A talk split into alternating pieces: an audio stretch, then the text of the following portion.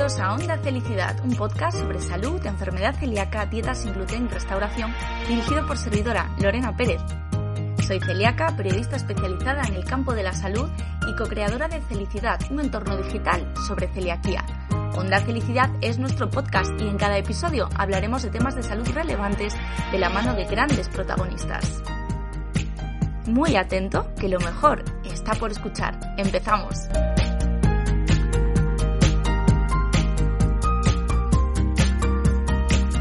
Y arrancamos, arrancamos ya con el episodio número 28 de Onda Felicidad. Vamos camino ya de, de los 30 con invitados estupendos. Hemos hablado en los últimos episodios, pues obviamente de, enfermedad celíaca con el doctor Montoro, que es presidente de la Sociedad Española de Enfermedad Celíaca, con la, con la doctora María Jesús Pascual, que es eh, pediatra especializada también en gastroenterología. Hemos eh, viajado virtualmente hasta Reino Unido para que Cristian Costas, dietista, nos hable del proyecto que tienen en su hospital de seguimiento de enfermedad celíaca a través de dietistas. Hemos estado con Carlos Mateo hablando de los bulos en, en salud y hoy vamos a seguir un poco por esa línea de los bulos, pero centrándonos mucho, mucho, mucho, mucho en algo que es fundamental ya no solo para nosotros las personas que, no, podemos comer gluten, ¿no? sino para todo el mundo. La alimentación nos preocupa a todos, todos los días.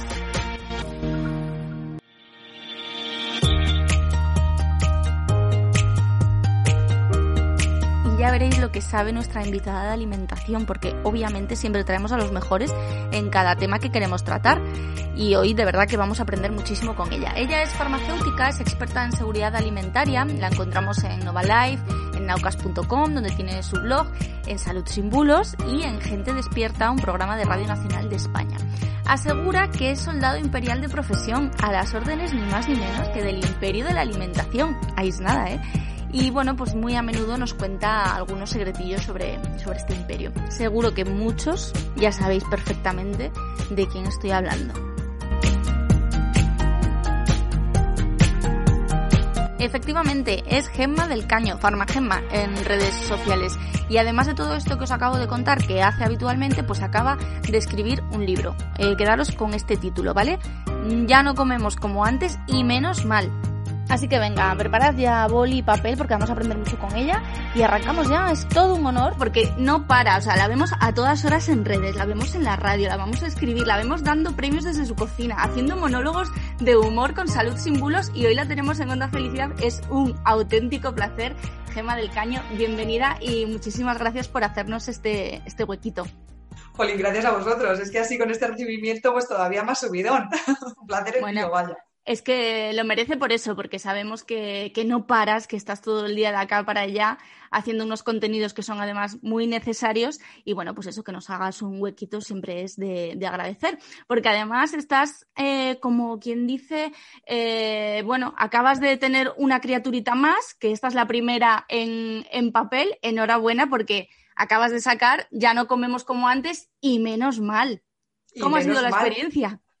Bueno, pues hombre, escribir un libro, mira, yo a partir de, ahora voy a respetar muchísimo más a cualquier persona que escriba un libro porque me parece súper duro enfrentarte a una hoja en blanco y decir, pero ¿qué tengo, que, qué, tengo yo que aportar? ¿Qué puedo contar? ¿Qué, qué puedo decirle a la gente que le interese? Y, y, ha sido un reto porque si bien es verdad que de alimentación sé un poquito, de historia no. Entonces, como el libro tiene lo que quería era enfrentar un poco el, el, realmente queremos comer como comíamos antes, vamos a hacer un recuerdo de cómo comíamos antes, realmente queremos volver a eso. Entonces, claro, he tenido que meterme en muchos temas de historia que, que, que, que me ha costado un poco porque no tenía ni idea del tema, pero que ha sido muy gratificante. Entonces, con el libro también he aprendido yo, así que espero que aprenda mucha gente. Bueno, no solo vamos a aprender, yo ya me lo he leído, yo en cuanto vi que estaba ya disponible dije, lo quiero ya. Se lee muy rápidamente, está todo muy bien explicado, los conceptos de historia se, se, entienden, los conceptos, pues a mí me pasa un poco al revés que a ti, yo de historia controlo un poquito más, de alimentación voy muy, muy justa, sin embargo, bueno, pues se entiende todo y sobre todo se entiende esa intención de hacernos reflexionar de qué nos llevamos a la boca, mmm, qué pasaba antes, qué pasa ahora, qué es eso de la seguridad alimentaria, ese imperio eh, del que nos cuentas secretitos de vez en cuando, porque nos suena todo como muy formal, pero luego ves que la gente se queja, ¿no? Y dice, es que antes la carne era de otra manera, era mucho mejor, el tomate era mucho mejor. Y sin embargo sabemos que, bueno, pues en el imperio, en el mundo de, la industria alimentaria, os tomáis las cosas muy en serio y, y, precisamente nos explicas eso, que ya no se come como antes y menos mal. ¿Qué es eso de la seguridad alimentaria? Bueno, pues eh, la seguridad, vamos a hacer dos distinciones. La seguridad alimentaria se puede entender como el acceso que tenemos a los alimentos, que eso es algo global, y en este caso, eh, en España y en Europa lo, trasladamos un poco al asunto de la inocuidad alimentaria, que es realmente de lo que estaríamos hablando aquí, de tener en el supermercado, en el mercado, eh, el acceso a los alimentos más seguros. Y te puedo asegurar eh, que tenemos los alimentos más seguros de la historia. Otra cosa es que tengamos los más sanos, que eso es otra cosa aparte.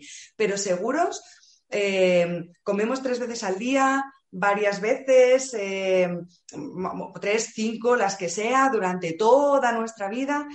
Y, vamos con una tranquilidad al supermercado con la que ya no, con la que no íbamos antes. Tenemos muchísimos productos y todos ellos podríamos considerar que son seguros. Es verdad que siempre el riesgo cero no, siempre no, existe, siempre hay algún tipo de riesgo, pero, pero avanzamos muchísimo y, hoy comemos más seguro que ayer, pero menos que mañana, porque lo bueno que tiene la industria alimentaria, lo bueno que tiene el imperio es que eh, cada día aprende de sí mismo, de, los errores, piensa qué errores puede haber y, garantiza cada vez con, más seguridad un producto que sea bueno, pues completamente inocuo para, cualquier persona. Y eso es algo que, tenemos que remarcar y que tenemos que ir al supermercado sin miedo, pero conscientes de lo que estamos haciendo, de, algo tan importante como ir a hacer la compra.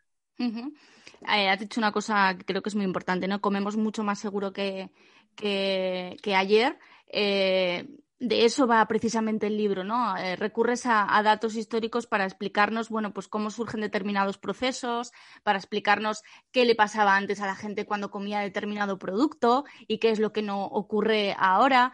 Eh, cuéntanos un poquito qué encontramos en, en el libro.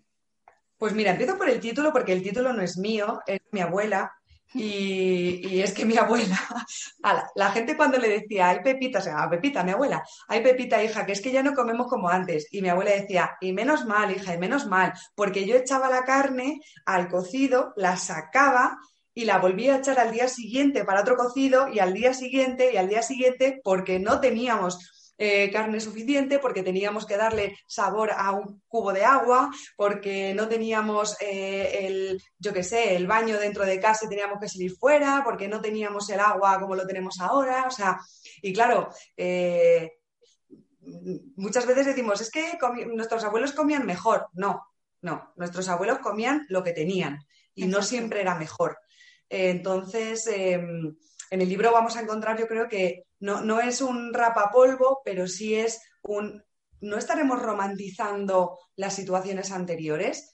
Nosotros vamos al supermercado y cogemos una pieza de fruta y esa pieza de fruta sabemos que no nos va a matar, pero como lo cuento en el libro, en, en, la prehistoria, eh, ¿cómo se sabía qué fruta te iba a matar o no? Pues alguien la cogía y si se moría, el resto no, comía más, ya está, o sea, no, había tu tira. Entonces sí que nos vamos a encontrar em, pues qué cosas eh, ya no hacemos como antes y, ahora las hacemos muchísimo mejor, ¿no? Y, sí que es un poco, vamos a dejar de romantizar un poco el pasado, porque todos los avances que hemos tenido lo hemos tenido por algo y no vamos a echarle la culpa a que todo ahora está mal, sino que vamos a aprovecharnos de los avances que tenemos y vamos a ser conscientes y responsables con un buen conocimiento, sin bulos y sin mitos de lo que tenemos que hacer ahora. Oye, eso es, es, importante, vaya, tener un buen conocimiento para poder decidir. Claro.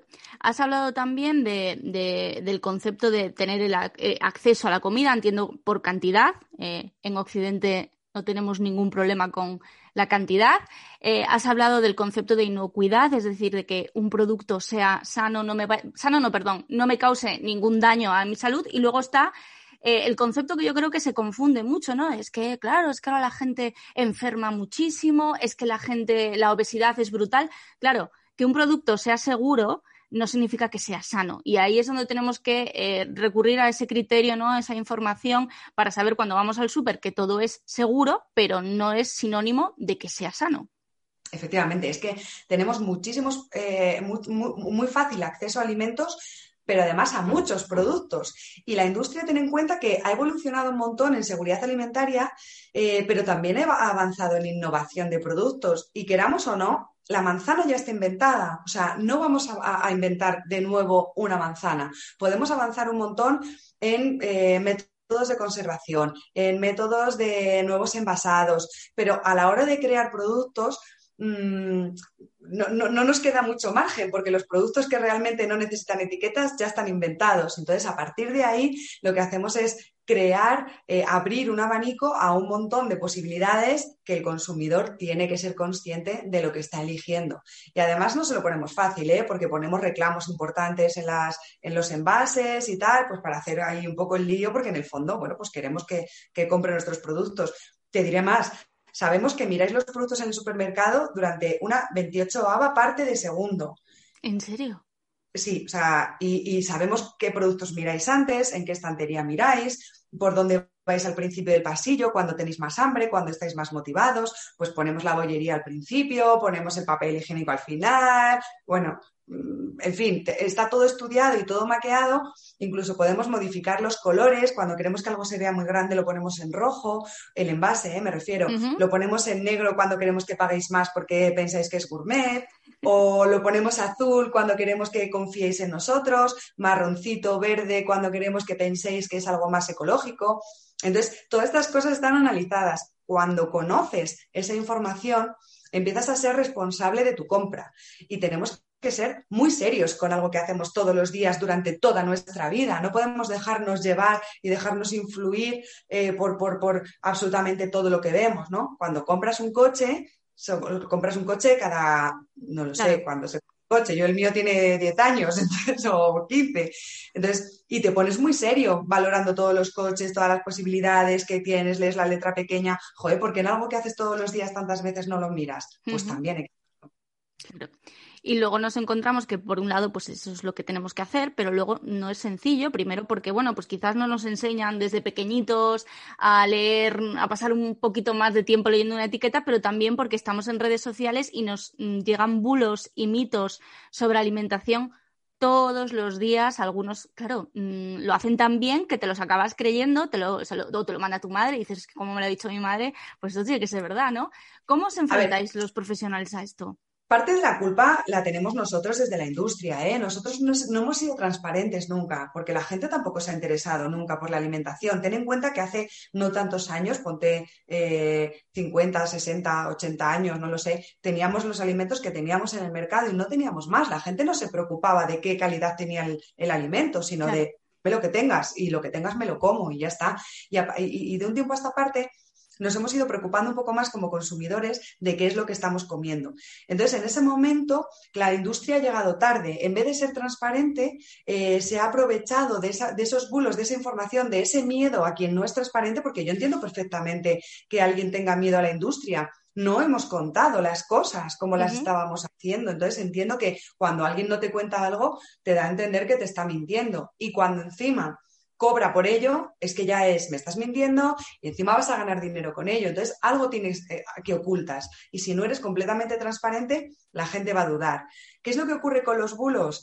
Que, tienen una parte de verdad, porque cuando un bulo es completamente absurdo, es absurdo, o sea, yo que sé, es que no sé, o sea, una, una, tontería gigante, pues no te la crees. Pero cuando algo tiene una parte pequeña de verdad, el aceite de palma, por ejemplo, ¿no?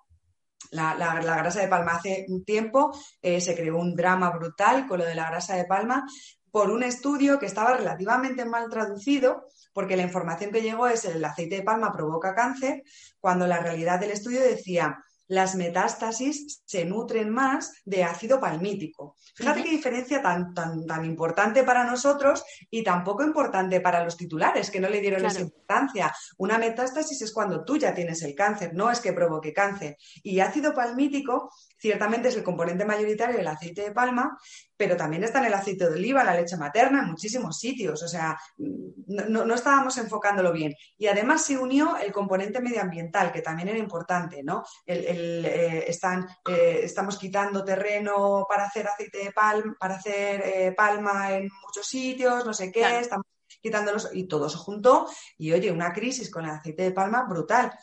La hemos tenido con el aceite de colza por culpa de un fraude. Y era un fraude, no era un problema de contaminación ni de seguridad alimentaria. Y el aceite de colza lo llamamos navina en las etiquetas, no ponemos colza, porque la gente lo tiene asociado a algo terrible. Y el aceite de colza es súper bueno, súper bueno. O sea, tiene una calidad muy buena.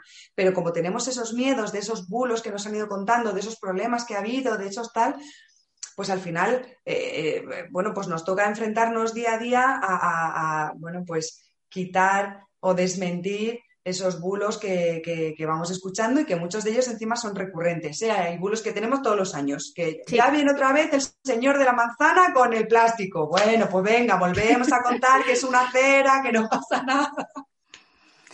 Sí, la verdad es que trabajo tenéis, no os cansáis. Eh, el, año, pasado y el otro día estuvimos hablando con, Carlos Mateos eh, en el segundo estudio Salud sin Bulos eh, una de las conclusiones, bueno, de los temas eh, que más se repetían relacionados con los bulos, el primero era las pseudoterapias, que también están a la orden del día, y el segundo era la alimentación, por delante incluso del cáncer. O sea, y mira que yo estoy acostumbrada a, entrar todos los días en los periódicos, en información y tal, y veo que prácticamente todos los días encontramos una cura para el cáncer, porque esto es así. De repente lo que pasa en un laboratorio se convierte en un titular estupendo, pero sin embargo la alimentación lo superaba. Es increíble. Sí, porque a la vez que creas eh, esa cura para el cáncer, que no es, que no es correcta, creas el producto que, provoca cáncer para que después puedas poner el titular de que hay una cura para el cáncer. Entonces se nos, se nos van mezclando las cosas. Mira, cuando algo lo, hacemos, es lo que te contaba al principio, cuando algo lo hacemos tantas veces, es muy susceptible de, mucha gente informando, desinformando, contando, porque es algo muy cotidiano, muy que lo tenemos en el día a día y que ahora la gente sí que está muy preocupada por lo que come. Entonces, se interesa mucho cualquier cosa que le digas eh, de alimentación, le interesa, porque claro, es algo que ahora ya sí que se preocupa y ahora quiere saber. Y oye, a ver si pasa algo serio con esto que tengo aquí, mm, yo qué sé, y me está este chicle que me como una vez cada 120 días y, le pongo el aditivo E171 y esto es un drama porque me va a provocar un cáncer. Oiga, pues no, pasó con el turrón de la casitos. El, turrón de la casitos eh, bueno, es una, es una bomba, o sea, vamos, brutal de azúcar y la gente me preguntaba, es que tiene no sé qué aditivo. yo, joder, a ver, preocúpate por el producto que estás comiendo, no por el aditivo que tiene, que es que el aditivo es lo de menos de todo lo que hay. Y, claro, pues ahora que nos preocupamos es un caldo de cultivo perfecto para, para los bulos, la alimentación, brutal. Mm, es un poco también lo que cuentas, que luego lo veremos más en detalle, del tema de las cervezas sin gluten, ¿no? De, que es que me sienta fatal las cervezas sin gluten es que igual el, problema ¿no? de esa cerveza es que es alcohol, estamos tomando alcohol, igual, claro, además si te tomas cinco, seis o siete, pues el problema igual es otro, ¿no? Pero con esto me imagino que, pasa un poco igual, que nos fijamos, vamos a lo pequeñito, a lo que hemos escuchado, pues es que todos los, que empiezan por E, ciento no sé qué, son cancerígenos o son tal, y al final te, dejas ahí los ojos leyendo y, y estamos quitando el foco de lo que realmente es importante, ¿no? Pero yo lo pienso muchas veces, si yo te digo eh, tripolifosfato o te digo eh, 592, me lo he inventado, eh, que no, es, no creo que sea ese, em, tú entiendes lo mismo, o yo por lo menos entiendo lo mismo, que es nada. Nada, exacto. Yo, el tripolifosfato, pero, pero la gente prefiere ahora que pongamos tripolifosfato. Bueno, pues yo te pongo tripolifosfato, no pasa nada, pero vas a entender cero. Lo que tienes que mirar es qué es el tripolifosfato o cuál es el efecto que está haciendo en el, en el producto y si es importante en el producto o no, porque igual que te digo que todos los aditivos son eh, seguros, no, no dan ningún problema, también te digo que no todos son necesarios. Entonces, da igual que ponga una E. ¿Qué más da? La E solo significa que el producto está autorizado, que nos obligan a ponerlo en una dosis específica máxima y que además eh, no podemos añadirlo en todos los productos que queramos. O sea, nosotros no podemos echar todos los aditivos donde nos vengan gana. No, tenemos una reglamentación que además cumplimos y nos obligan a cumplir a rajatabla, donde te dice, este número E significa esto y además eh, tiene que estar en la cantidad máxima en esta y en este producto. Nos alarmamos porque es que vemos el E300 y luego nos tomamos un vaso de limón por la mañana en ayunas porque resulta que cura el coronavirus. Coño, que es lo mismo. O sea, que, tenemos que ser un poco coherentes también con nosotros. Y eso solo se hace a través de la información y de ese pensamiento crítico de realmente que estoy, eh, ¿me tengo que preocupar por esto o no me tengo que preocupar por esto? Claro, porque además es que, eh, jo, eh, lo que decías antes, ¿no? Eh, comemos, no comemos como antes y menos mal porque antes no, no, se preocupaban por ello porque es que no había más. Es decir, ¿qué hay que para comer hoy? Patatas, ¿con qué? Con lo que sea, pues venga, ya está. Si es que, y la seguridad alimentaria era lo de menos. Al final sobrevive el más fuerte y ahora vivimos en, en una época de excesos totales y también de exceso de información que hacen que eh, nos confundamos y que pensemos que nos están intentando envenenar con la comida, porque a veces les cosas que dices que no tienen ningún interés en matarnos, que quieren que sigamos vivos para que sigamos comprando, ¿no? Claro, no, es que yo si os mato me dejáis de comprar, claro. listo, porque entonces yo ahí pierdo dinero.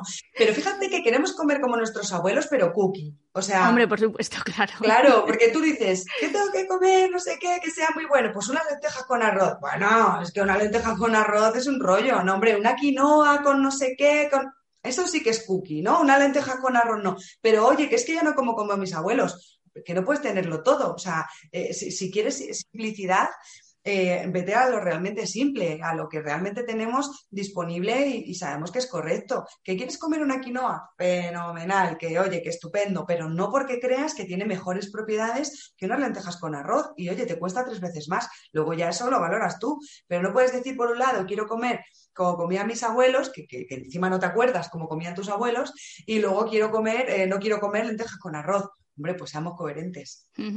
El año pasado pudo ser cuando surgió toda la polémica de la leche cruda, ¿puede ser?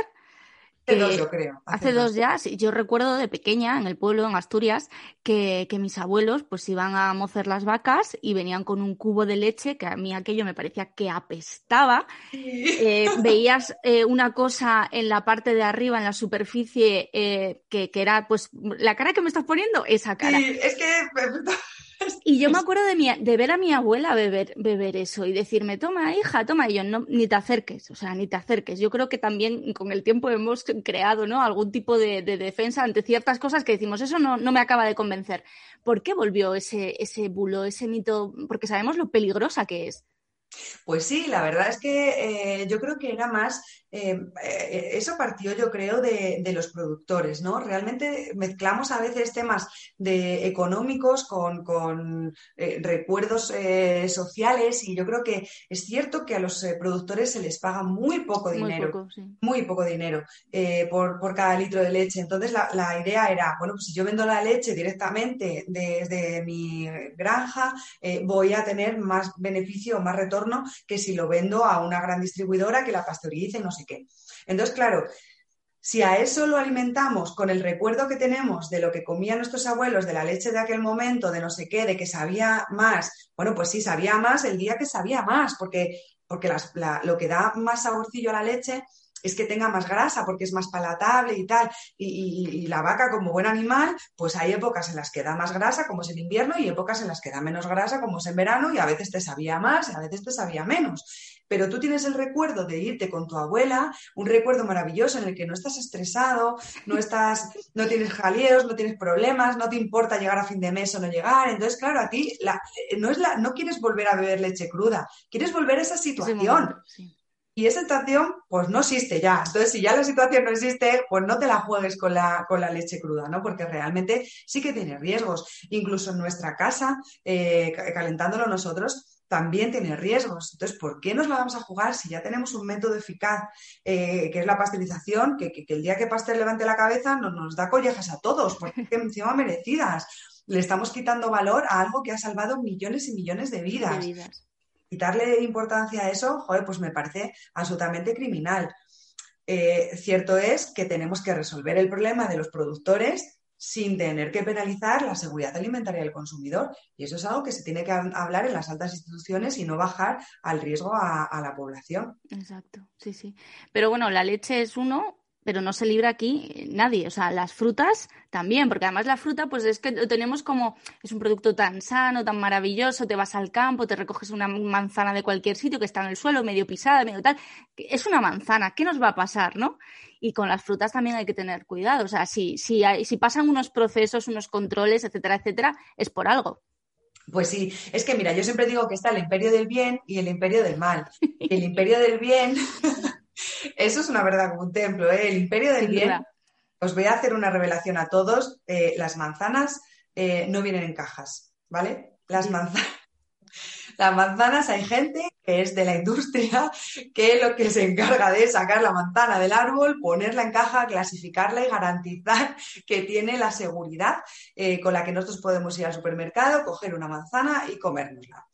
Ciertamente se utilizan esas ceras para recubrir que además de evitar em, que se pudra, evita choques porque cuando la manzana choca con otra manzana eh, ya no queda íntegra la piel y ahí es donde pueden empezar a atacar las bacterias. Entonces se nos pudren y cuando la manzana en el supermercado tiene un golpe, la gente no la compra. Y si la gente no la compra, tenemos más desperdicio alimentario y no necesitamos más desperdicio alimentario que ya tenemos bastante. Mm. Entonces, Claro, las cosas no son porque, y que además es más bonita, que es que además, eso es un efecto secundario de todo lo anterior. O sea, yo me levanto por la mañana, me pinto, me arreglo y soy igual de maja, de lista y de apañá que ahora, después de 12 horas, que estoy revintada, que vengo de trabajar con los pelos así, no sé qué. Y soy la misma persona. Pues la manzana igual. Lo que pasa es que está un poco más mona y ya está, y no pasa nada. Pero es que a las frutas les tenemos unas manías, pero que son bárbaras. O sea, le ponemos cualquier excusa para ponerle un bulo, que si el plátano no vale para las dietas, que si el, eh, yo qué sé, que me decían el otro día, que si eso, que después de las seis de la tarde no se puede comer, como si fuéramos gremlins aquí, o, Porque engorda, porque además engorda la fruta, es que es malísima para las dietas. y te lo dicen. Yo es que no tomo fruta por la noche porque engorda, pero vámonos, vámonos a comprar eh, la hamburguesa ahí al lado, que eso no engorda, ¿no? La, hamburguesa no es la fruta. Entonces, por favor, vamos a poner en valor las frutas, las verduras y, además todas las eh, posibilidades que tenemos del imperio del bien de facilitárnoslo para que nos duren más y para que podamos comerlo con muchísima mayor tranquilidad. Yo, pues mira, tengo una vida que la que hago muchas cosas y no siempre tengo acceso a, que el mercado esté abierto. Y yo tengo mi congelador repletísimo de, verduras congeladas, de pescado ultracongelado, porque me, me, facilita la vida y es el imperio del bien. Entonces, el día que conoces el imperio del bien y el imperio del mal, es que tienes el poder. O sea, ahí ya sí que tienes el poder. Ahí no te gana nadie. El imperio del bien y el imperio del mal. Eso me lo, me lo apunto porque, porque me ha gustado mucho.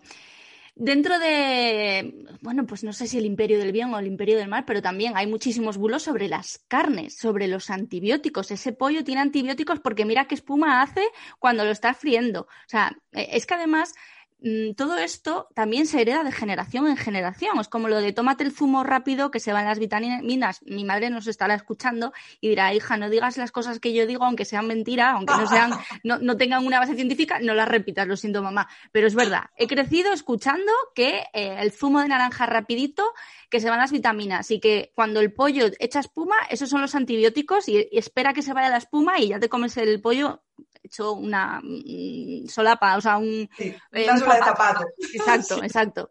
Bueno, pues es que también es cierto que esto va de generación en generación, porque en otras generaciones sí podría, pero vamos, te hablo de, 50 años, 60 años, em, vamos avanzando, vamos mejorando y a día de hoy eh, no hay antibióticos en la carne en límites por encima de los, de los eh, casi detectables.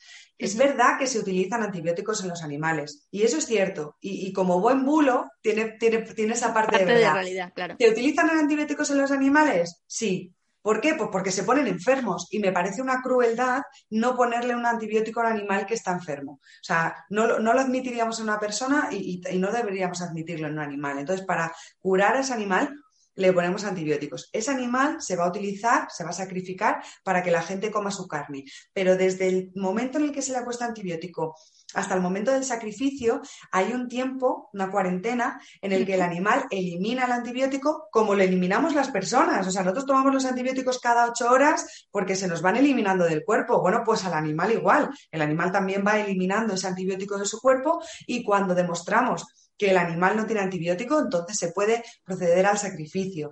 Eh, si no ocurriera eso, ¿cuánta gente alérgica a la penicilina? Yo, por ejemplo, que soy alérgica a un montón de antibióticos, eh, no estaríamos hablando hoy, porque nos habría dado una reacción alérgica eh, a, un antibiótico. Pero como tenemos tanto miedo, porque lo que hemos oído es antibióticos animales, antibióticos animales, lo que hacemos es pagar más dinero por algo que pone, no pone sin antibióticos, ¿eh? Pone criados sin antibióticos.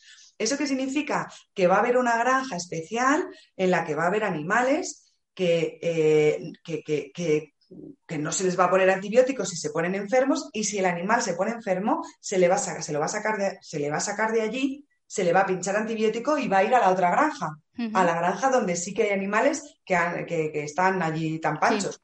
Se pondrán enfermos, otros no, y ya está.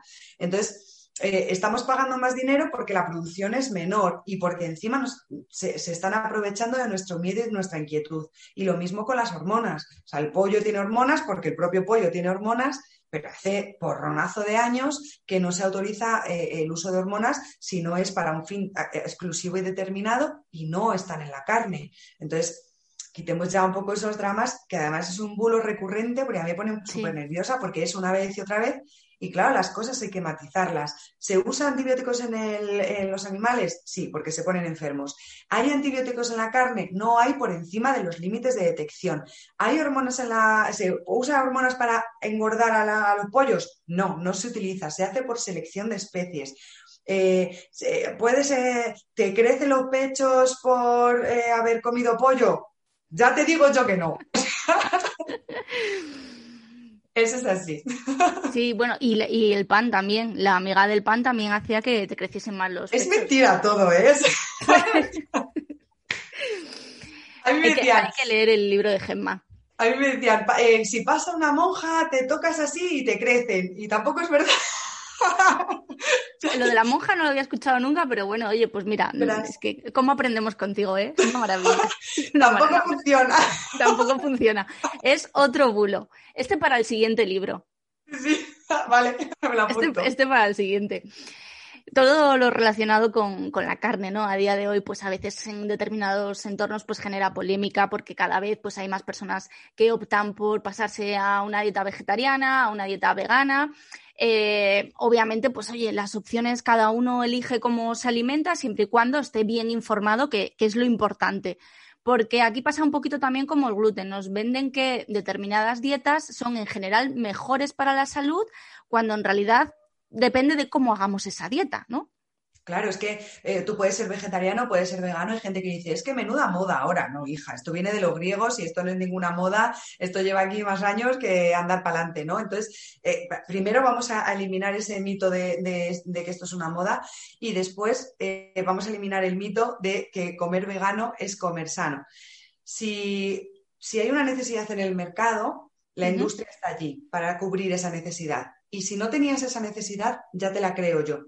Eh, cuando en el momento en el que tú decides no volver a comer animales ni de derivados de animales, eh, puede que comas el resto de alimentos y yo te cree una necesidad y te digo, oye, yo tengo algo que parece carne, sabe como la carne, pero no es carne. Y lo he apañado con eh, aceites, aguas, almidones, no sé qué y no sé qué, y tú crees que eso eh, cubre esa necesidad de, bueno, pues oye, yo no como animales y encima si es vegano es sano y la estás liando pardísima. O sea, si, un alimento necesita poner vegano detrás, es que tienes que, empezar a sospechar. Porque yo no veo ningún plátano que detrás ponga plátano vegano, ni manzana, ni coliflor vegana. A la coliflor no se le pone vegano. Entonces, cualquier eh, eh, producto que no alimento, cualquier producto que después tenga que llevar el apellido de vegano, vamos a empezar a sospechar. Porque es muy importante una cosa que acabas de decir. Mm, alimento, no producto, producto, no alimento. Son cosas muy diferentes.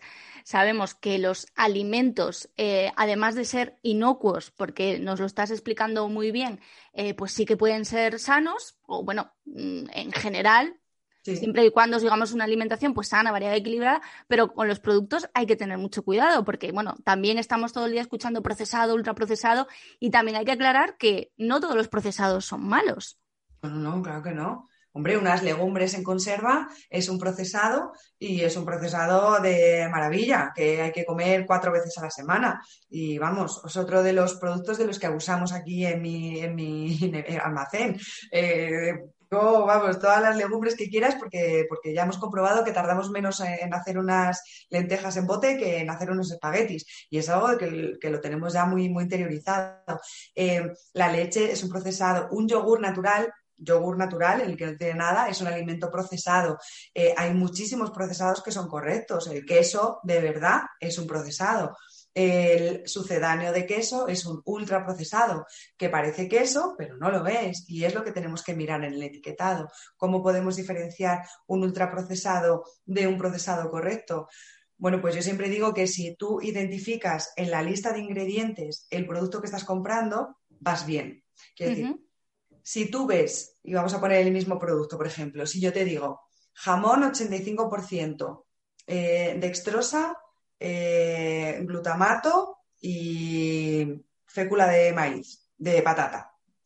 Bueno, pues tú ves primer ingrediente jamón 85%, lo que veo parece jamón cocido, 85% jamón cocido, bueno, vale.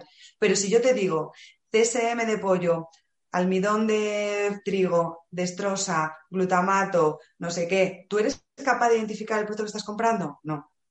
Parece jamón cocido, pero no es jamón cocido, porque ahí pone CSM, eh, jamón 50, no sé qué, un montón de mezclas. ¿El problema son el glutamato y la destrosa que haya? No, el problema es los ingredientes del principio. Entonces podemos diferenciar muy bien si el producto es un ultraprocesado incorrecto, con, ultraprocesado, con ultraprocesado, que bueno, a ver, el jamón cocido no es mm, de los productos de mi devoción, pero si, si hay que elegir entre uno de los dos, por favor elige el que seas capaz de identificar en la lista de ingredientes lo que estás comprando. Eh, esa era la siguiente pregunta. ¿Cómo distinguimos, no? no te preocupes. un, procesado de un ultraprocesado, porque lo escuchamos constantemente cuando estamos en redes, pues a las personas que divulgáis en este, en este campo, pues este es un procesado bueno, pues tal y cual. Bueno, pues eh, conviene también eh, diferenciarlo. Yo creo que también por ahí el tema de la dieta vegana y vegetariana también va un poco por ahí, ¿no? Al final, pues la fruta obviamente es vegana, es vegetariana, pero mm, si recurrimos, yo me acuerdo una vez que me pusieron un chorizo vegano y sin gluten, que dices, bueno, pues si tú dices que chorizo, pues vale, ¿no?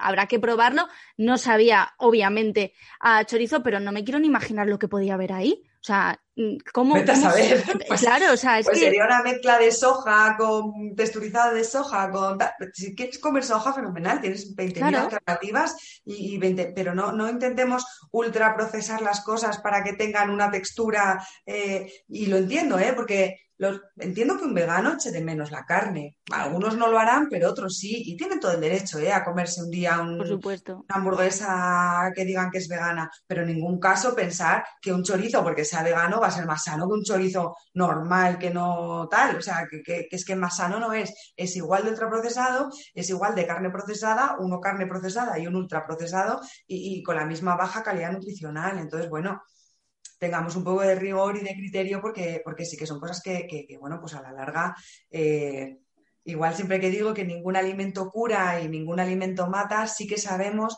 que una alimentación eh, basada en unos buenos hábitos eh, alimenticios y una mala alimentación, bueno, pues sí que influye en un montón de, enfermedades que además a mí me duelen porque llamamos prevenibles, o sea, que se podían prevenir y, nos afectan porque no estamos teniendo un buen conjunto de hábitos de alimentación. Pues es ese global el que tenemos que, conseguir.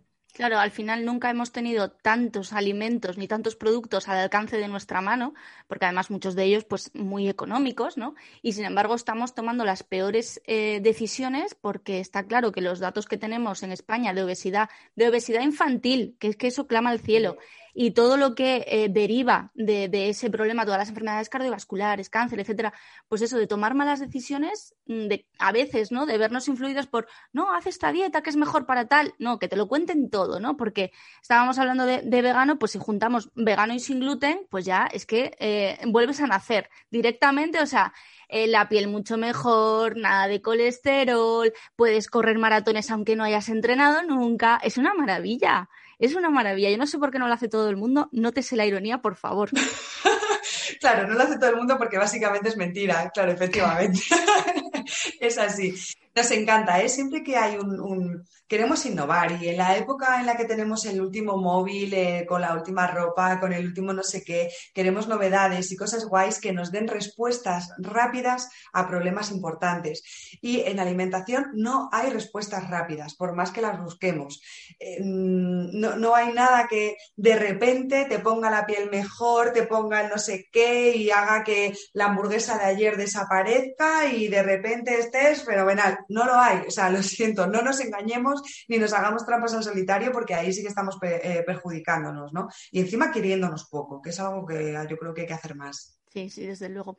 ¿Qué pasa con, el gluten? ¿Por qué está el libro, eh, en tu libro, ocupando todo un capítulo? Que es que a mí, para mí fue una pasada. Y cuando veo de repente, ya sabemos lo que es el gluten y menos mal, y yo, por fin, alguien se pone a escribir largo y tendido sobre, sobre este, tema, este tema, porque es el demonio desde hace unos años. El, gluten es el demonio, el causante de absolutamente todos los males y luego la solución. Una vez que lo eliminas, la solución también para todo. ¿Qué ocurre con, con el gluten? Que no sabemos nada Básicamente lo que, lo que ocurre con el gluten es que ya sabemos lo que es, ya sabemos dónde está y ahora no sabemos qué, qué os hace, no sabemos qué, qué, pasa en vuestro cuerpo con el gluten. Y no nos pasa solo con el gluten, nos pasa con la lactosa. Fíjate que tenemos 14 alérgenos de declaración obligatoria.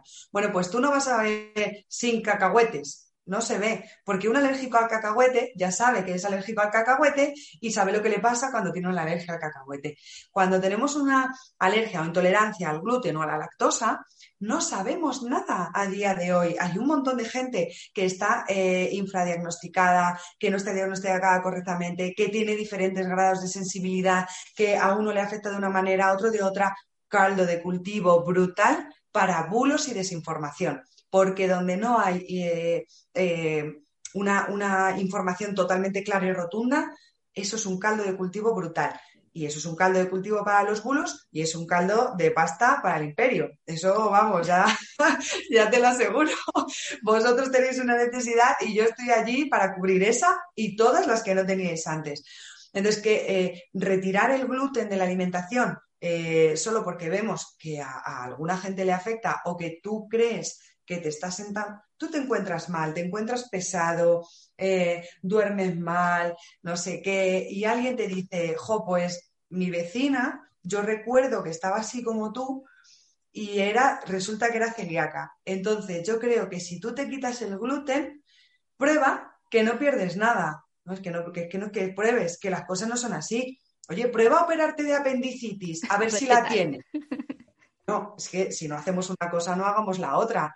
Entonces, esto es una enfermedad que tiene que estar tratada por un médico y si tú tienes una sospecha, vas al médico. No haces caso a tu vecina, porque tu vecina tiene toda la buena intención del mundo, pero el conocimiento tiene el que tiene y es el médico el que tiene que diagnosticar eh, estas enfermedades. Entonces, claro, eliminas el gluten y ¿qué te pasa? Pues que te quedas monísima porque has eliminado el gluten y te encuentras mejor, más ligera, menos pesada, eh, duermes mejor. Claro, es que has dejado de comer bollos, alma de cántaro. No es el gluten, son los bollos. Entonces te encuentras mejor porque estás comiendo más sano. Pues claro que sí. Y lo asocias al gluten. ¿Y por qué le echas la culpa al gluten? ¿Por qué crees que tu enemigo es el gluten y no el bollo? No, hija, es el bollo. Y lo mismo pasa con la lactosa. Pero con la lactosa tenemos otro problema extra, que si dejas de tomar leche con lactosa, tu cuerpo a lo largo del tiempo deja de fabricar lactasa. Y el día que vuelves a tomar leche, tienes tu propio sesgo de confirmación porque te sienta mal y dices, ¿ves? Me sentaba mal, ya lo decía yo. yo. Claro. Claro. Y no, te lo has provocado tú a ti mismo por algo que realmente no necesitabas. Entonces, no nos vamos a crear problemas donde no los tenemos. Vamos a confirmar realmente si necesitamos tener eh, una vida tan complicada como la que tiene un celíaco. Yo siempre digo eso, cuando me dicen, no, bueno, yo es que me lo he quitado y tal, digo, pero ¿te lo has quitado del todo o te lo has quitado solo en casa? Porque a mí me resultaría súper cómoda la vida si yo pudiese ir a cualquier restaurante, sentarme sin ningún problema y decir, a ver, hoy voy a comer lo que me apetece porque solo soy celíaca en casa, ¿no? O eh, voy al supermercado y resulta que quiero comprarme, porque me apetece comprarme un pan, tengo que pagar tres veces más por capricho, ¿no? Es complicado, pero sí es verdad que, cada vez lo escuchamos más. Eh, ves las cifras de, lo que factura la industria sin gluten, lo que está creciendo en los últimos años y es brutal. Es verdad que están aumentando los diagnósticos porque hay mejores herramientas, pero sigue siendo la enfermedad celíaca muy infradiagnosticada. Sin embargo, pues luego vienen y te dicen, no, es que yo mm, cuando como pan estoy hinchada. Igual son las harinas, ¿no? Porque hablas y lo explicas muy bien en el libro eh, el tema de las harinas refinadas, de las harinas blanquitas, ¿no? De por qué la harina de trigo es blanca el trigo es amarillo o es naranja, y de las harinas integrales. Entonces, em, ¿cuáles son las mejores harinas Eh, ¿Cómo las eh, identificamos? Porque también, bueno, pues la ley del pan es un poco, nos la vas a tener que explicar. Esa es un lío. Ha cambiado ahora hace poquito, pero del, mismo modo os digo que, si con la ley del pan hemos mejorado un poquitín para el consumidor, eh, los mismos productos que son galletas, bollería y tal, ahí la normativa no ha cambiado, así que eso sigue siendo un Cristo. A ver, la harina integral y la harina mm, refinada, em, en número de calorías, eh, son, es la misma, tienen mismo, o sea, engordar engorda lo mismo, que es que tengo a, gente que me dice, bueno, es que, joder, me paso al pan integral y no he adelgazado nada, digo, te estás comiendo una barra de pan integral, alma de cántaro, ¿Cómo vas a adelgazar si te estás comiendo una barra de pan? Es que engordar menos no engorda menos. Simplemente que em, el, grano de trigo está formado por tres partes, el endospermo, que es la parte blanca, el germen, que tiene em, aceites, y ahora, y justo por eso se quita, aceites, vitaminas, y el salvado. Entonces, esas tres cosas son las que forman el grano y cuando se llama integral, nosotros somos muy poco creativos. El imperio es integral, es que está integral el grano. es por eso, no tenemos, es que no tenemos nada para, para, la creatividad. Entonces, en cuanto a calorías son las mismas, pero en cuanto a valoración nutricional sí que es bastante diferente. Tiene mucha mejor valoración nutricional cuando, cuando está todos los componentes juntos. ¿Por qué se retiró? Pues fíjate que, que yo creo que también es eh, algo que nos viene heredado, ¿no? Eh, si estaba todo junto, todo mezclado, el pan era marrón, parecía que lo comía la gente más pobre y entonces lo teníamos asociado a algo peor y entonces empezó a refinar y como queda blanco, pues parece mucho más, que tiene mucha más categoría y que parece que es mucho mejor y entonces de aquellos barros pues vienen estos lodos, ¿no? Y, ahora pues claro, tenemos un pan eh, pues, pues refinado, que no tiene menos calorías, pero que tiene muy poca valoración nutricional, y tenemos nuestro pan integral, que engorda lo mismo, o sea, que vamos a dejar en nuestra cabeza separado las calorías y vamos a empezar a valorar productos y no calorías. Y, bueno, pues tenemos ese pan que para que realmente sea integral, tiene que poner solo integral, o 100% integral o solo integral. Cuando ponemos otros tipos de harinas, porque vosotros tomáis harina de arroz, de garbanzo, bueno, pues siempre habría que, intentar que fueran eh, integrales si es posible y si no, bueno, pues tener en cuenta que te vas a encontrar con una, con una harina refinada de un bajo valor nutricional. Y, bueno, pues mm, eso si encima lo mezclamos con muchas de las cosas que os hacemos, que es te mezclo tanto aceite con tanto agua, con esta harina refinada, con tal, eh, comer sin gluten tampoco es sencillo ni siempre tiene que ser sano, ¿no? Que ya comentábamos que si el colesterol aumenta, que si tal, es muy complicado eh, realmente querer comer eh, o, que sea sencillo comer sin, gluten, ¿no? Y, con las harinas, pues, pues, pues más también, porque además no sé, tú, no sé tú lo que piensas, pero yo he, intentado hacer muchos productos con harina de arroz, por ejemplo, y me da muchísimo sabor. No era capaz de, o sea, identificaba muy fácil. Con el arroz, con el coco, me daba muchísimo sabor al producto. No acababa yo de, de darle. Yo es que no me salen los bizcochos, o sea, mi nivel en la cocina es cero. Eh, he intentado hacer pan, mm, además innovando, en plan, venga, le voy a meter harina de tef sin gluten, harina de garbanzo, me salían piedras, entonces yo no, no te puedo dar mi opinión al respecto. Sí que sé que yo llevo diagnosticada 23 años, lo que ha cambiado la industria es increíble. O sea, eh, antes eh, el pan no era, bueno, a ver, eh, ha avanzado mucho, sigue habiendo todavía muchas cosas que mejorar, obviamente. Bueno, pues productos quizás que tiran un poco más de harinas más integrales, no tan refinadas, porque a veces coges un pan, lo tiras hacia arriba, no pesa nada y se queda ahí, no vuelve, no vuelve a bajar en la vida, ¿no? Entonces, pero ha, habido muchos cambios y luego es muy importante lo que decías, ¿no? Si no tienes una necesidad, ya te lo creo, ya te la creo yo. Eh, yo cuando era pequeña no me podía imaginar volver a comer unos churros eh, comprados en el supermercado. Ahora tenemos absolutamente, absolutamente de todo. O sea, no hay un producto que yo ahora piense que diga, eh, quiero este producto y lo quiero sin gluten. No encuentro uno que diga, no, imposible no encontrarlo. Igual voy a un súper y no lo encuentro en ese súper, pero en el de al lado lo voy a encontrar seguro. Sí, pero también pagáis, eh, el precio que pagáis por ellos es, mucho más elevado. Primero por la innovación, la inversión en innovación que tenemos que hacer para esos productos, porque intentar que algo quede relativamente bien no es sencillo y no nos queda, no nos queda muy apañado, la verdad se dicha. Eh, y luego las limpiezas estrictas que tenemos que hacer para confirmar que no tenemos eh, ni menos, nosotros intentamos siempre, ahora tenemos unos test ELISA que, podemos mm. garantizar menos de 3 ppm, que fíjate es una barbaridad. Eh, pues sí, porque y, y nos cuesta, ¿eh? Y esas limpiezas absolutamente estrictas, cerramos la fábrica para hacer solo ese producto, bueno, pues es un gasto eh, grande que al final lo repercutimos. Y, es una faena porque os hacemos pagar mucho por los productos que realmente han llevado una innovación sin gluten y luego os hacemos pagar por productos a vosotros, a muchos de vosotros no, porque ya sois expertos y ya sabéis qué producto sí que tiene gluten y qué producto no, y qué producto se merece el sin gluten y qué producto no se lo merece, ¿no?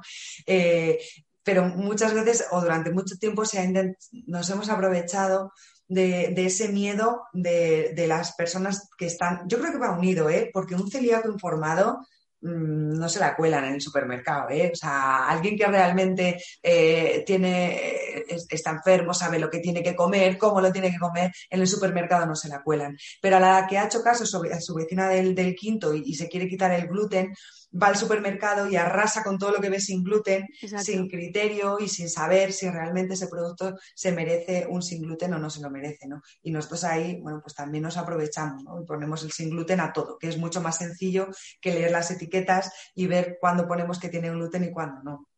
Sí, además es que en, este punto hay una controversia dentro del colectivo celíaco importante, porque hay gente que dice, no, yo lo quiero todo etiquetado porque no me quiero molestar, entonces yo llego y quiero ver que la leche está etiquetada sin gluten, y luego está el que dice, mm, los alimentos que de manera natural no contienen esta proteína no deben estar etiquetados porque además bueno, yo recuerdo eh, hace unos años en un mercado muy, muy conocido, en una zona de verduras, pues me acuerdo de ver eh, unas berenjenas que estaban en una caja y ponía berenjenas sin gluten y en el puesto de al lado eh, había berenjenas, nada más, ¿no? Entonces yo me enfadé con la señora y le dije, oiga, ¿me está diciendo que las berenjenas de su vecina de puesto llevan gluten?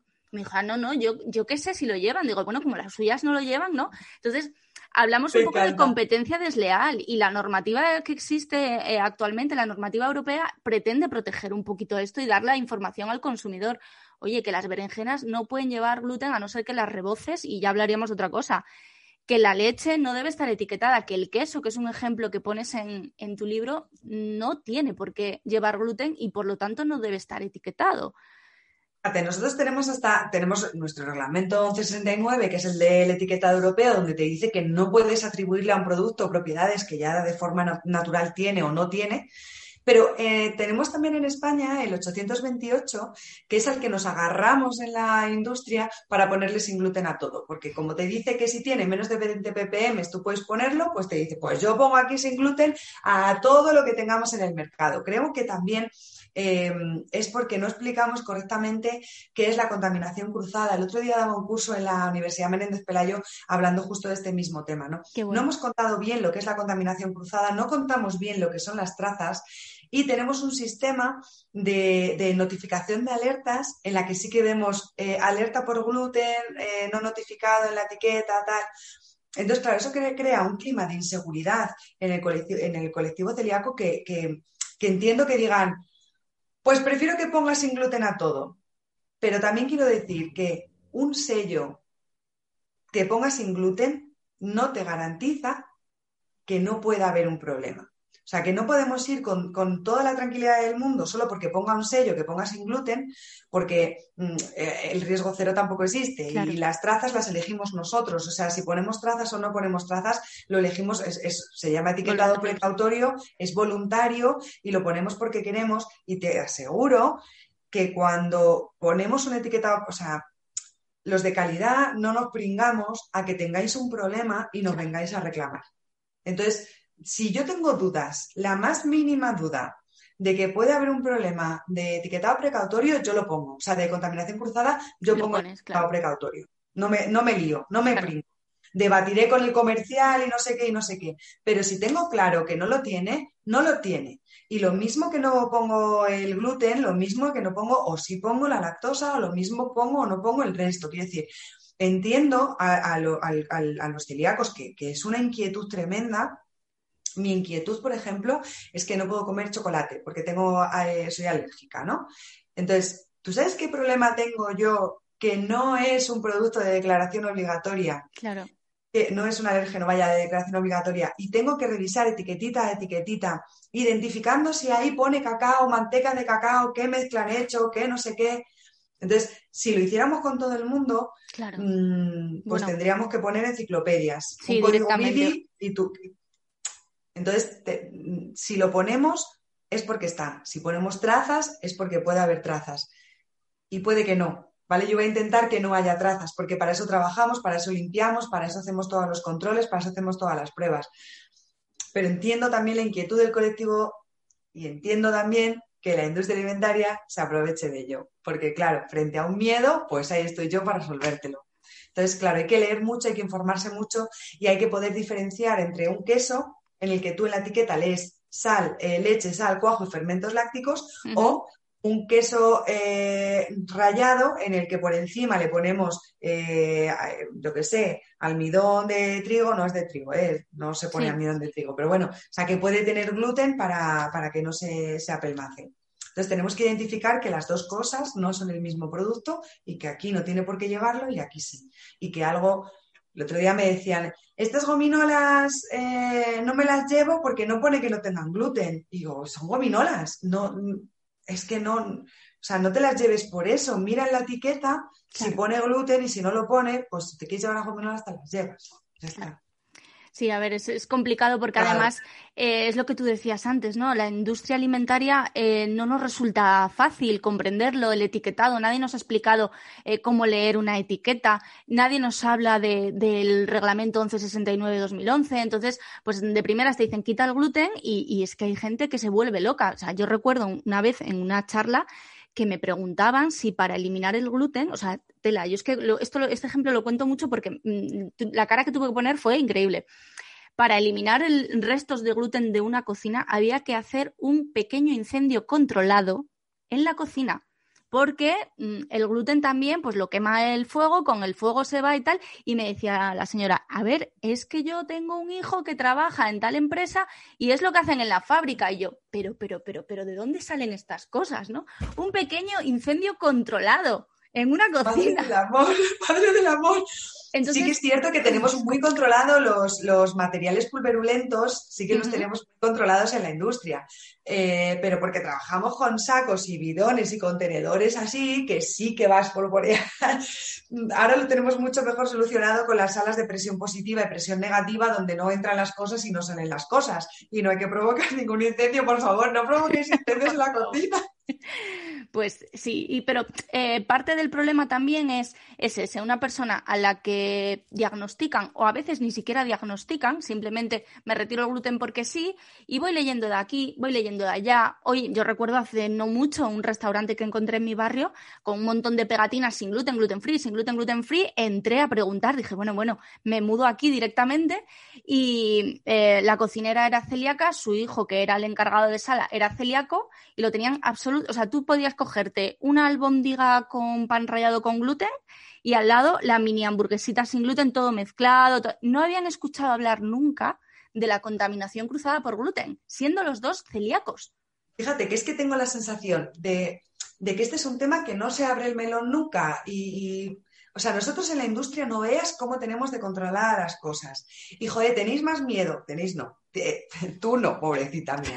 Pero hay mucha gente que tiene más miedo a ir al supermercado que a ir a un restaurante. Y joder, no es así. O sea, nosotros en eh, los controles que hacemos, cuando ponemos un, cuando hacemos productos que, han podido tener contaminación cruzada y, queremos poner sin gluten y no sé qué, se analiza, o sea, se revisa las limpiezas, se mira todo. Cuando yo te estoy poniendo esto es porque realmente eh, lo he controlado. En un en un restaurante es que no pasa con el gluten, pasa con todos los alimentos no tienen ni idea de lo que es eh, la contaminación cruzada y en la lista de ingredientes, en la lista de los menús, te ponen, si es atún, eh, con un sándwich de atún, te ponen gluten y pescado y, se hace al lado del que te ponen eh, que tiene lechuga y tomate y sulfitos y te pone sulfito.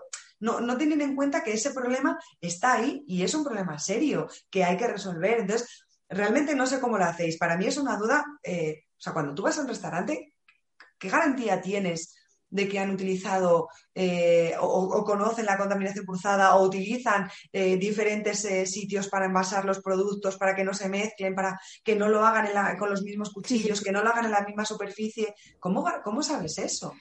Por un lado tenemos a las asociaciones que forman restaurantes, les dan una serie de protocolos y firman con ellos un convenio de duración X, creo que es un año, eh, con grandes franquicias, como bueno, pues las, típicas conocidas, ¿no? Eh, luego, a nivel de restaurantes más pequeñitos, las asociaciones regionales hacen lo mismo, te garantizan que ese restaurante conoce la enfermedad celíaca, sabe evitar la contaminación cruzada, comprende el etiquetado y tal. Y luego también están los restaurantes que son mis favoritos, los 100% sin gluten, porque ahí comes sin miedo, porque tú entiendes que una persona, aunque haya recibido formación, el, error humano siempre puede existir, ¿no? Pero si estás en un 100% sin gluten, ahí ya te relajas un poquito, ¿no? ¿Qué pasa? Que muchos celíacos eso les da igual. Dicen, yo voy y me pido algo y si me cae un poquito de gluten por contaminación, casi ni me entero, no pasa nada y tal. ¿Qué pasa? Que hacemos eso más grande y más grande y más grande. Y luego yo un día voy a ese restaurante y me dicen, uy, pero si aquí comen muchísimos celíacos y nunca se me ha muerto ninguno, ¿no? Que dices, ostras, es que matar a un celíaco también ya tiene mérito, ¿eh? ya tiene mérito. Y, al final la desinformación cada vez es mayor. Hay celíacos, yo cuando voy pregunto, pero la contaminación cruzada, pero tal, pero y a veces comes tranquila y otras veces ves cosas o te hacen preguntas que dices, aquí no como directamente, me voy a, al súper, me compro tres manzanas y ya está. Pero también parte del problema es que exigimos mucho cuando a veces eh, los que no estamos informados somos los propios pacientes. Entonces es la pescadilla que se muerde la, la, gola. A mí me da mucha rabia cuando me escriben y me dicen, oye Lore, mm, ¿este producto que he comprado lo puedo consumir? ¿Sabes si es sin gluten? Y yo, bueno, pues a ver, enséñame la etiqueta y tal, y resulta que mm, te pone que puede contener trazas. dices, no te lo deberías comer. Ya es que ya me lo he comido. Bueno, pues ¿para qué preguntas? Primero hay que, informarse y yo respondo encantada de la vida siempre y cuando tenga la respuesta, ¿no? Pero primero hay que informarse y creo que como pacientes crónicos que somos está en, nuestros deberes de mm, primero de celiaquía, ¿no? Correcto, correcto. Y además os, lo, creo que os lo deberían, os lo deberíamos contar eh, desde el principio, desde el minuto uno, eh, cómo identificar eso, porque claro, a lo mejor te hacen una lista de alimentos que no puedes consumir y eso se parece al supermercado como un huevo a la castaña. Entonces, claro, de, esto a lo que tú te encuentras en el supermercado hay una diferencia abismal. Si no estamos comunicando bien esa, esa intersección, estáis, estáis vendidos. Totalmente. Hace poco entrevistábamos, la verdad es que una entrevista muy chula, un dietista que es español, pero que está trabajando en un hospital público en Reino Unido y tienen eh, una unidad especializada en celiaquía que lideran solo dietistas nutricionistas. Entonces, eh, en el momento en el que el gastro diagnostica a una persona, le envía al, dietista y el dietista le explica absolutamente todo, o sea, qué es la celiaquía, qué es el gluten, cómo identificar. Nos contaba Cristian que él lleva productos a la, a la consulta para decir, mira, esto significa tal, esto significa cual y nos dice que su experiencia le, muestra que nos da tanto miedo hacer la compra que nos quitamos más alimentos de los que nos tenemos que quitar y que está viendo que, por ejemplo, que, muchas personas piensan que la soja tiene gluten porque piensan que es como la salsa de soja, que también la hay sin gluten, ¿no? Pero, o que tenemos problemas con el maíz. Entonces, que está viendo trastornos de la conducta alimentaria por restringir muchos alimentos y tener miedo a la comida, porque todo me sienta mal. Y al final, claro, dice, él es trabajo de educar al paciente y, obviamente pues sería mm, una combinación fantástica, ¿no? Que por su parte también lo hiciera la industria alimentaria de, oye, estos productos son seguros para ti. Porque vienen etiquetados y ojalá dietistas, nutricionistas, por favor, en nuestro sistema sanitario, porque es que están haciendo falta y, siempre vamos tarde para todas estas cosas. Y es que me parece una idea tan buena esa, o sea, el, informar correctamente de todos. el, consumidor informado tiene tanta fuerza que, realmente creo que, son necesarios. ¿eh? O sea, este proyecto habría que hacerlo, implantarlo aquí como sea cuanto antes. ¿eh? Sí, sí, estamos esperando a que Cristian nos mande un informe, un estudio que está haciendo, porque está demostrando lo que ahorran al sistema público británico. Con, con, porque, claro, eh, el paciente no vuelve al gastro a no ser que empeore. Lo va a llevar siempre el dietista. Entonces el gastro sigue viendo a pacientes que tienen otras patologías, sigue diagnosticando, están encantados y ahora va a publicar pues ese, ese, informe con lo que supone en tiempos y en dinero al sistema económico, al sistema sanitario público británico. Y yo, mándanoslo para acá porque hay, eh, hay una necesidad imperiosa de tenerles al lado del médico explicándonos todas estas cosas. Por favor, házmelo llegar para que, porque es que esto hay que contarlo muy fuerte. Sí, sí, sí, sí, sí Hay que contarlo muy fuerte porque hace muchísima falta, ¿eh? De verdad que sí. Totalmente. Bueno, Gemma, no sé si nos queda algo. Mm, yo tenía chuleta con más preguntas, pero es que te he robado ya más de una hora y, me, me he pasado tres pueblos. Que, que, no soy muda yo y entonces me pongo ya a hablar y tengo más... no lo sé, no lo sé. Cuéntame, yo creo que hemos eh, dado un repasito así en general. Eh, un poquito de, todo, sí. Eh, no hemos desvelado las partes más divertidas del, del, libro, así que hay que comprarlo porque te ríes un montón con, con el libro. A ver, tienes, tienes mucha gracia, aunque como dices tú, ¿no? Y que soy de Valladolid. Valladolid. Tienes gracia, tienes gracia, punto y, con el libro se aprende. Eh, ya contaré lo, de, lo del agua en algún momento porque a mí me ha dejado marcada lo de que no tengo que beber esos dos litros. De verdad, qué presión me has quitado de encima. Hay que hidratarse con dos litros de agua, pero no hay que forzarse a beber dos litros de agua, que para eso tenemos la sandía, la sopa, el té, tenemos un montón de cosas. No, no hay que ir con la botella a todos los sitios. me has cambiado la vida, ya te lo digo, ¿eh? Qué fenomenal. bueno, Gemma, muchísimas gracias. ¿Dónde te encontramos? Pues en Instagram y en Facebook y en Twitter en arroba farmagema, gema con dos M's. Y pues eh, ahí donde queráis, ahí me podéis consultar todo lo que necesitéis y estoy a vuestra disposición para todo lo que, lo que haga falta. Si hay que ver etiquetado se ve y si hay que ir a un supermercado a liarla, pues se va a un supermercado a liarla, lo que sea necesario. Bueno, pues bueno, y en Gente Despierta también que podéis llamar allí al programa los jueves a las doce y cuarto. Y mañana, bueno, esto sale más tarde, pero bueno, habremos hablado de, veganos. Así que. Y de alimentación vegana. bueno, pues no, nos lo perdemos porque, bueno, es muy interesante. El otro día vi la cata de los salchichones, los salamis, ¿no? Que, lo pasáis, lo ¿eh? pasáis pipa. ¡Qué boicot! pues es que eh, justo hoy me ha escrito una chica y me ha dicho, por favor, métete con el tema de alergias e intolerancias, así que voy a hacer uno especial eh, dedicado eh, a ti por, por, esta charla tan guay y, bueno, pues lo prepararé ahí con todo el cariño que pueda para, para poder darle información a, bueno, pues a todo el que, a todo el que escuche. Genial, pues avísanos para compartirlo porque es muy importante que aprendamos de la mano de los profesionales, los profesionales del imperio, los que hacen el mal todos los días. No se hace solo, como dice, como dice Gemma. Así que avísanos para estar pendientes de, ese programa, escucharte y aprender contigo. Y mil gracias por este ratito tan chulo y por enseñarnos tanto todos los días en, en las redes, en todas partes y también en, en tu criatura en papel, tu libro. Un abrazo enorme, de verdad que ha sido un placer. Gracias, Gema, un abrazo, chao. Chao.